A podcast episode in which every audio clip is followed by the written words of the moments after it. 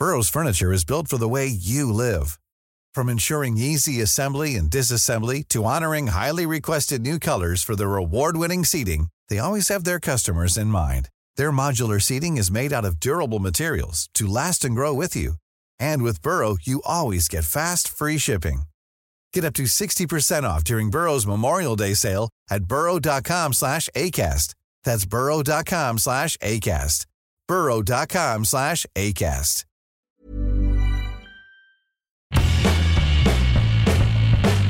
Hola a todos, esto es Sin Comentarios, el programa con los temas y noticias que a todo el mundo interesa y las opiniones que nadie pidió.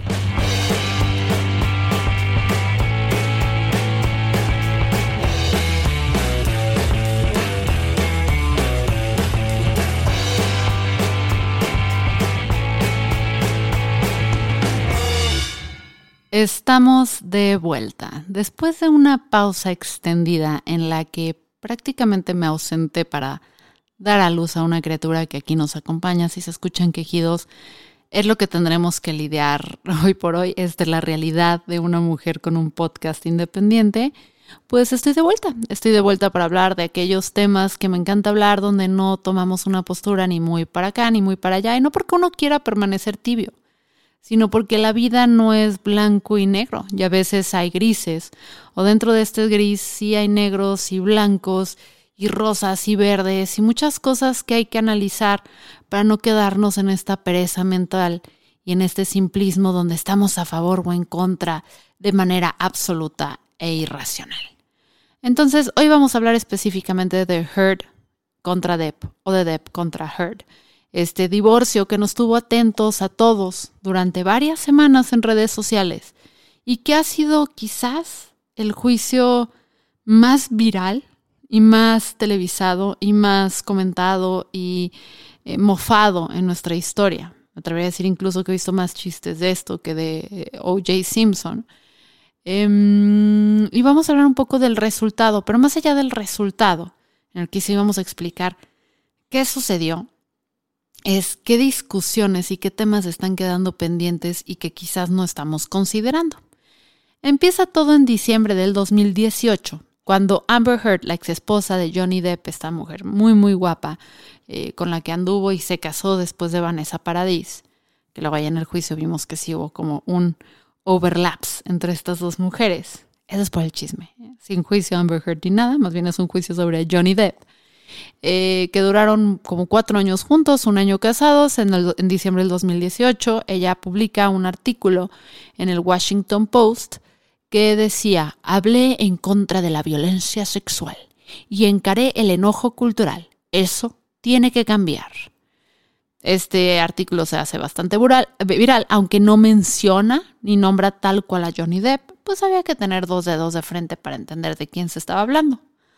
Dos meses después de esto, o sea, diciembre, enero, febrero del 2019, Johnny Depp la demanda por difamación por 15 millones de dólares en Inglaterra. En agosto del 2020, Heard hace una demanda de 100 millones por presuntamente coordinar una campaña de difamación en contra de Amber en social media. Espérense, lo de los 15 millones no sé si fue en Inglaterra o no, porque sé que hubo otra demanda en Inglaterra, que al fin y al cabo Depp la pierde pero Depp dice, ni madres, aunque lo haya perdido en Reino Unido, vamos a llevar esto otra vez a Estados Unidos. Es, pero en Estados Unidos demandó por 50 millones de dólares, no estos 15. Y dice, vamos a llevarlo específicamente a Virginia. ¿Por qué a Virginia? Porque ahí el juicio podía ser televisado. Ahora, aquí mi teoría de por qué quería que fuera televisado es porque él quería, quería que la gente supiera todos los detalles de esa relación que era tóxica la vieras por donde la vieras. Sí, esta Heard es una tóxica de lo peor. Este sí subió información y subió videos y manipuló algunas cosas para hacer a ver a Depp mucho peor de lo que realmente es. Pero también en este juicio salió a la luz que Depp también es un sujeto pues tóxico, violento. No estoy diciendo que haya cometido el abuso sexual que que Heard dijo que hizo o la golpeó, pero sí era violento, al menos con sus palabras en estos mensajes de que eh, quería eh, violar su cadáver y cosas así. Pues, o sea, es una persona que no es tóxica, no manda esos mensajes. Vamos, no importa qué tan mal haya sido la ruptura, no lo haces. Entonces quería que este caso fuera muy, muy público, porque obviamente ningún medio, ningún medio iba a contar toda la historia tal como era. Porque por un lado era mucha carnita que contar, había que jalar a muchos testigos, etc. Y por el otro porque ahorita, y hay que ser muy honestos, cualquier medio de comunicación que quiera sacar, al menos de izquierda, que pues, era importante también por ahí atacar, eh, que quisiera sacar un artículo donde no se le crea a una víctima o a una mujer, pues no va a ser muy bien recibido sería muy criticado porque ahorita la tendencia es a creerle a la víctima o a la presunta víctima ciegamente. Entonces Depp lo lleva a Virginia, donde sabe perfectamente lo que iba a suceder. Este, y durante semanas, que repito, todos en red, o sea, no creo que esta semana haya habido alguien que no haya visto un video, que no se haya enterado de uno de los testimonios, o sea, todo el mundo nos enteramos de cosas y el 27 de mayo, los abogados de ambas partes hacen un cierre.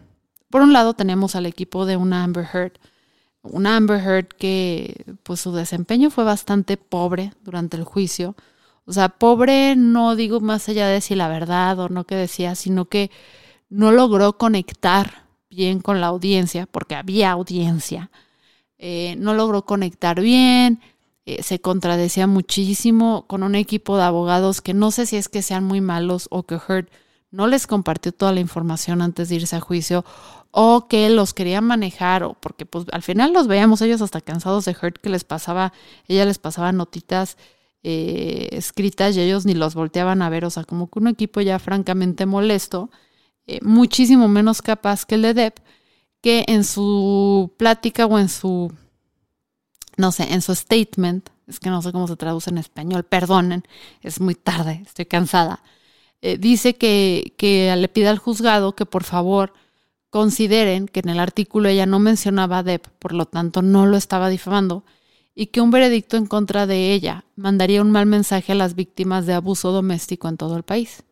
Y por el otro lado, un equipo de Depp, que de hecho logró generar una nueva superestrella, también estaba Ben, ¿no? que era el, abogado, pero está Camille Vázquez, que fue una abogada que destacó muchísimo en redes por ser muy inteligente, nos guste o no que haya defendido a Depp, una abogada muy inteligente que no se le iba a una cuando había que este, levantar objeciones, que interrogó de una forma súper interesante y llegó a confrontar a Heard y otros testigos de manera muy eh, entretenida. Eh, pues ellos pidieron que por favor considerara el juzgado que realmente la que era la, mala en este matrimonio, la única perversa, era Heard. Y que esta era una oportunidad de, volver, de devolverle a Johnny Depp su vida. Johnny Depp, un actor que por cierto, pues es de los más queridos, y más si consideramos que su última em, colaboración, no sé si última, pero su colaboración con Disney, con los Piratas del Caribe, pues ahora sí que fue un personaje entrañable y que casi todo el mundo logró conectar eh, con este pícaro, ¿no? Dirían las, las tías, ahora ya soy una mamá, ya, este pícaro hago. Entonces los juzgados, después de escuchar estos eh, cierres de casos, se van los siete juzgados a, a deliberar por unas horas, pero llega el puente, los mandan de puente cada quien a su casa, regresan de sus vacaciones, tienen una confusión ellos donde se acercan a la juez y le dicen, oye, ¿qué onda? Hay que evaluar todo el artículo que publicó Heard, bueno, The Washington Post, que escribió Heard, o solamente vamos a evaluar si el título fue falso o no. Em, ya, se van, les dicen es por ahí y regresan. Y eh, dan su como, dicen que pues sí, que, que prácticamente Heard se la pela, pero que también Depp. Por cierto, Depp no estaba presente, Depp estaba en, Inglaterra tocando en una serie de conciertos con Jeff Beck y reencontrándose con su exnovia Kate Moss, que sirvió como testigo en este, en este caso. Entonces, eh, ¿qué, dicen? encuentran a Heard culpable de todos los cargos y le imponen 10 millones de dólares como de multa que le tiene que pagar a, Johnny Depp por daños compensatorios, compensatorios y 5 millones en daños puntitivos, aunque en Virginia no puedes poner los daños puntitivos que quieras, sino que está limitado en 375 mil dólares. O sea, Heard le debe a Johnny Depp 10 millones con 300, 10 millones 375 mil dólares, ¿va? Pero, y esto es muy importante porque a mucha gente se le está olvidando, también a Depp lo encuentran culpable por difamación y ya lo castigan con 2 millones de dólares a favor de Heard. Ahora, esto deja como a Heard con un balance de que ella le debe 8 millones, 8.375 eh, 375 millones de dólares a Johnny Depp, que además acuérdense que también de los 7 millones de dólares que recibió por su acuerdo de divorcio que prometió, más no ha donado, eh, Heard en realidad nada más tiene 8 millones de dólares, mientras la fortuna de Depp, que mucha ha sido desperdiciada, al menos le quedan 150 millones. O sea, Heard no tiene para pagar esto. Le haga como le haga, no debe haber renunciado a Elon Musk. Entonces, queda un poquito como que a favor de Depp. Depp saca una publicación diciendo pues que finalmente hay justicia para él y que ojalá esto sirva para que personas en el futuro logren acceder a la justicia, hombres y mujeres. Y pues Heard publica que pues lamenta mucho esto y el impacto que va a tener en las víctimas de, de abuso doméstico. Ok, esto es lo que pasó, así es como cerró.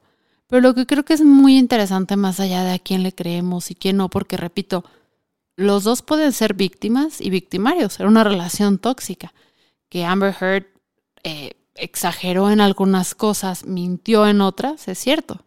Que Johnny Depp tampoco es la palomita blanca, dulce que nosotros queremos creer, también es cierto.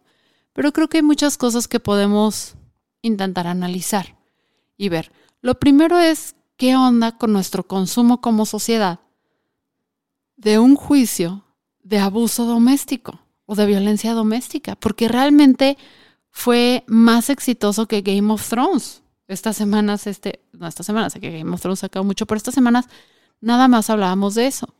Y creo que es interesante verlo. O sea, y ahí sí yo estoy en una postura porque sí, sí bien veo que hay cierta toxicidad y que habla mucho de nosotros como sociedad y no bueno, también reconozco que fue en parte responsabilidad de estas dos personas que esto fuera tan mediático. A ver, Amber Heard hizo su denuncia siempre súper pública, hablándole a TMC por lo que pudimos ver en el juicio, con este artículo, etcétera, etcétera, donde evidentemente ella no quería que se quedara tras puertas cerradas, eh, colando videos, fotos, etcétera. Y luego Johnny Depp pues remató y lo hizo muy bien, o sea, jugó el juego mejor que Heard, em, llevándolo a, un, a juzgados que pudieran transmitirlo en televisión. Entonces, por un lado, como sociedad hay que analizar eso, cómo consumimos el sufrimiento ajeno o la vida de otras personas como entretenimiento es válido o no, y esa línea cómo está borrada. No estoy tomando posturas definitivas, porque por un lado, repito, entiendo el que digamos, ay, no, es que son personas, pero por el otro lado también digo, bueno, pero ellos decidieron llevar este reality show. Otro tema que también creo que vale la pena muchísimo discutir es la misoginia que pues sacó este caso. O sea, se habla, por ejemplo, de que este es el fin del Me Too. ¿Sabes? La derecha le encanta decir esto es el fin del Me Too. Y se va a acabar porque se van a dar cuenta que muchísimas mujeres este, mienten y bla, bla, bla. Que ojo, una denuncia es poder y el poder se abusa. Yo no estoy diciendo que no haya denuncias allá afuera que sean falsas.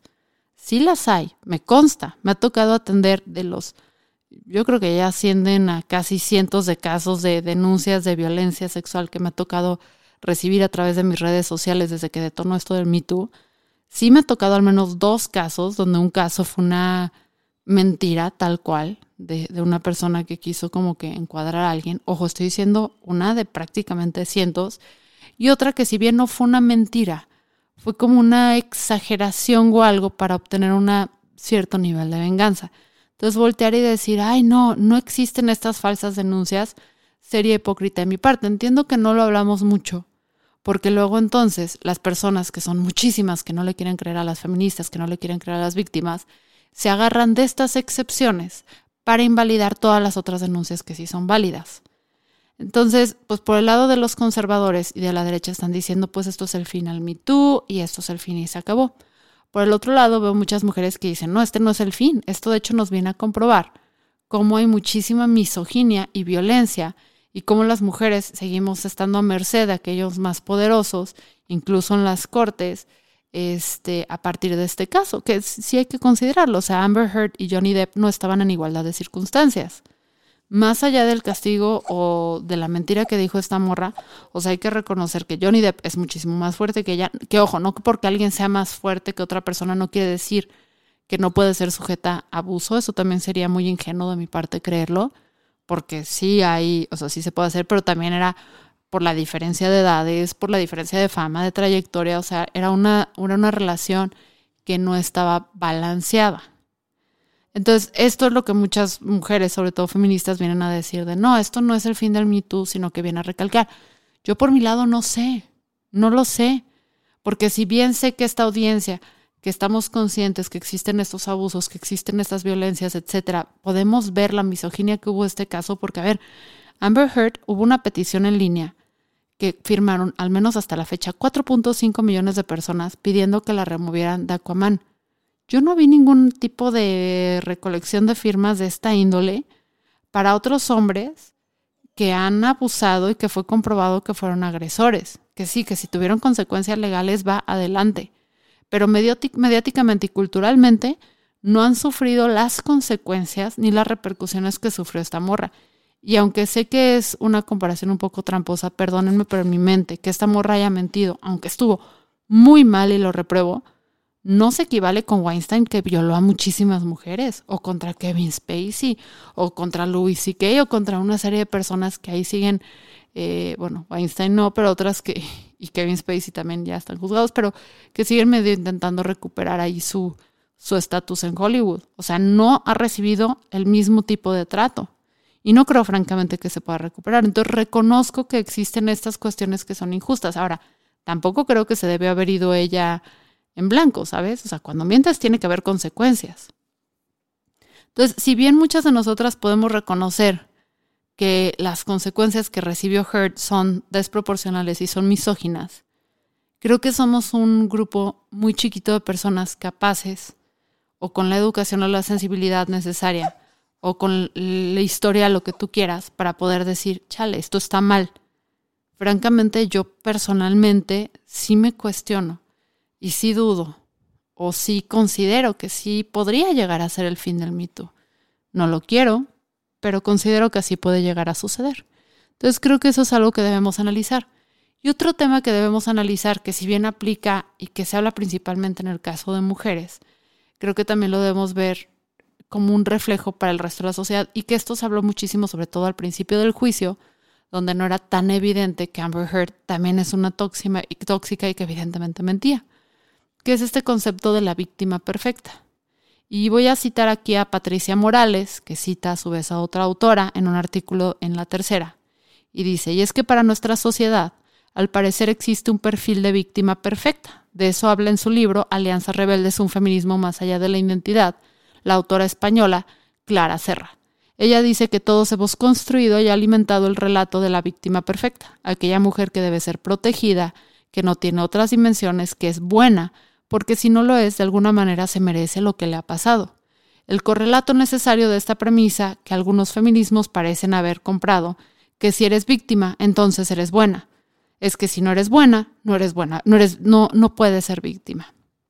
Así, cuando las mujeres se salen de la norma, no son calladas, no aparecen como cuerpos sin agencia. Se aprovecha para que los hombres se victimicen. Entonces, esto me parece muy interesante porque lo hemos visto en otros casos y lo vemos muchísimo con mujeres. Por ejemplo, si alguien aquí escucha leyendas legendarias, ¿cuántas veces no hemos escuchado de casos de trabajadoras sexuales que son víctimas de abuso, de violencia, de asesinato y no se les considera víctima o no se investiga más de ellas porque se salen de la norma, porque no son buenas, ¿sabes? Porque se prostituyen. Ah, entonces ya, entonces no pueden ser víctimas, ¿no? Es, es muy común eso. O sea, no saben la cantidad de relatos e historias que escuchas de trabajadoras sexuales que intentan denunciar violencia sexual, pero ¿cómo van a violar de ti si tú vendas tu cuerpo? O sea, no va por ahí. Y, no nos limitemos nada más a las mujeres, porque también lo vemos en el caso de los hombres. O sea, ¿cuántas veces no hemos escuchado que nuestras autoridades, que se encuentran cuerpos descuartizados o hay matanzas o hay asesinatos, y dicen, bueno, sí, pero es que andaban en malos pasos. ¿Qué malos pasos? Fumaban marihuana, dejaron de asistir a la primaria y la secundaria, o sea, entonces si ya fumas marihuana o si estás borracho, lo que sea, entonces ya no mereces justicia. O sea, ya es válido que te asesinen, es válido que te violen. Y vemos que se lo aplican muchísimo hombres, porque si se escuchó ahí un ruido raro, repito, es mi criatura, tendremos que lidiar con esto eh, al menos unos años.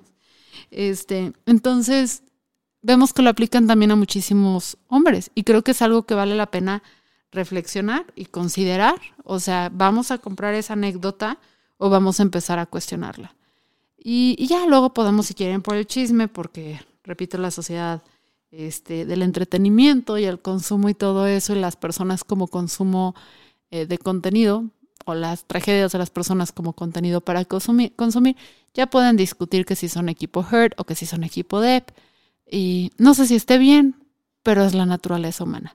La tragedia, el drama, la miseria, siempre ha sido parte de nuestra naturaleza y no sé eh, qué diga eso de nosotros. Tampoco me voy a hacer la, la santa y decir, no, esto nunca ha pasado, no manches, no. Eh, yo soy Fernanda Dudet.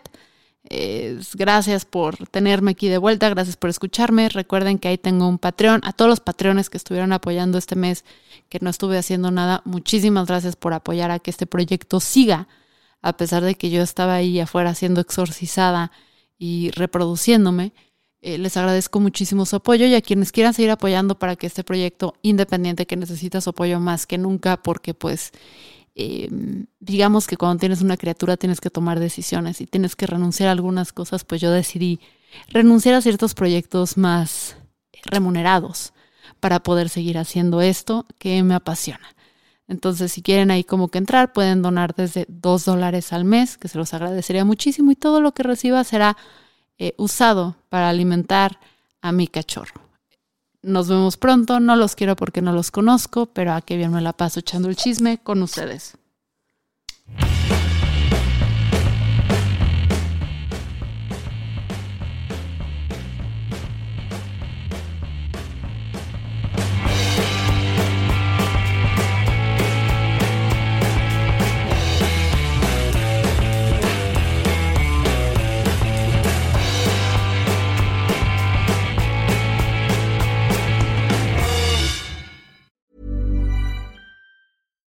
When you make decisions for your company, you look for the no-brainers. And if you have a lot of mailing to do, stamps.com is the ultimate no-brainer. It streamlines your processes to make your business more efficient, which makes you less busy. Mail checks, invoices, legal documents, and everything you need to keep your business running with stamps.com.